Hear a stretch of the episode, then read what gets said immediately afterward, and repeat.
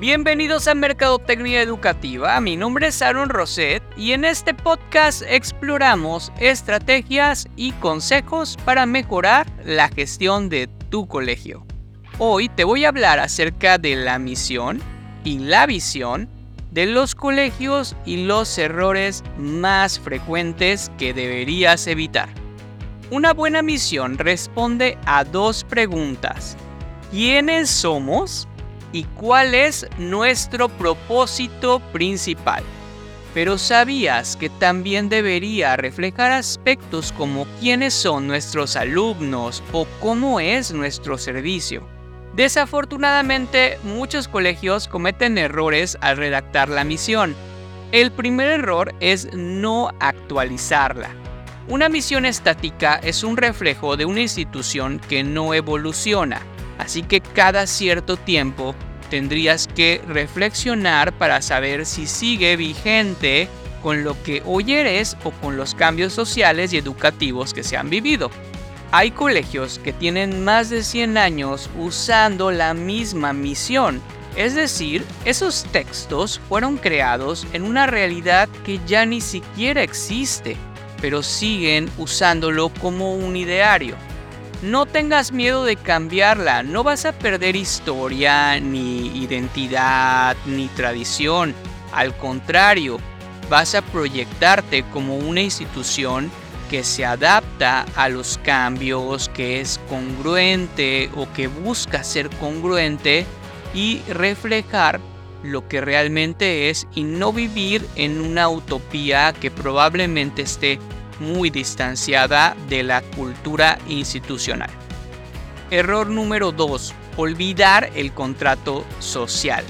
Es otro error común y es que al redactar la misión a veces se hace desde perspectivas puramente económicas y se olvida el compromiso con la sociedad. Un colegio es más que un negocio, es un agente de cambio y eso debería formar parte de la misión así que trata de reflejar en ella la manera en la que contribuyes a un mejor país y un mejor planeta. Error número 3, y es el más común, las misiones largas y complicadas. Una misión tiene que ser fácil de recordar y fácil de seguir. El objetivo no es que llene una página de tu sitio web o que adorne una pared. El objetivo es que las personas que trabajan en el colegio utilicen esa misión diariamente para resolver situaciones cotidianas, es decir, apliquen la misión y conviertan esto en cultura. Pero si esto no sucede y es una letra muerta, pues tienes un problema y es falta de congruencia. Una buena misión no debería tener más de 30 palabras. Lo mismo aplica para la visión. Tiene que ser corta, concisa, entendible, fácil de recordar y fácil de asimilar.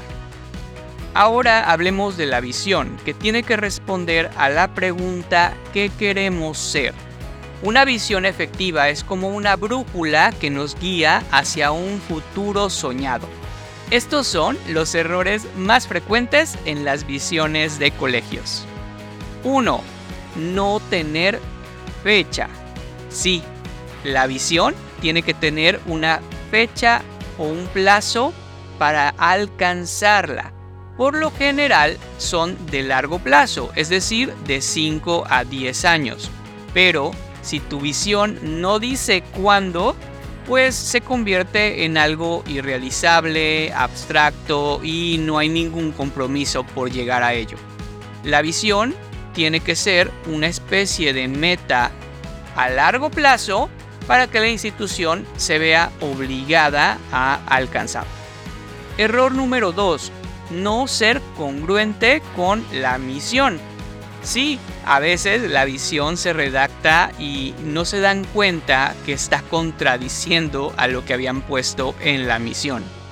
Por ejemplo, si el colegio afirma ser humanista y luego en la visión pone cosas como ser el colegio más famoso o más reconocido, pues bueno, no hay mucha congruencia entre decirse humanista y estar aspirando al mismo tiempo a la fama o al reconocimiento. Error número 3. No ser realista. Juan Manuel Manes escribe de forma muy atinada en Marketing para instituciones educativas que la percepción del futuro de una visión tiene que ser realista, posible y creíble. Los colegios tienen que tener en cuenta los recursos y las condiciones del entorno a la hora de redactar una visión, ya que si es demasiado ambiciosa, pues va a parecer que están desconectados de la realidad. Te invito a seguir este podcast y a evaluarlo. La verdad es que cuando calificas el podcast nos ayudas mucho a continuar con este proyecto. Así que de antemano, muchas gracias y nos escuchamos en el próximo episodio.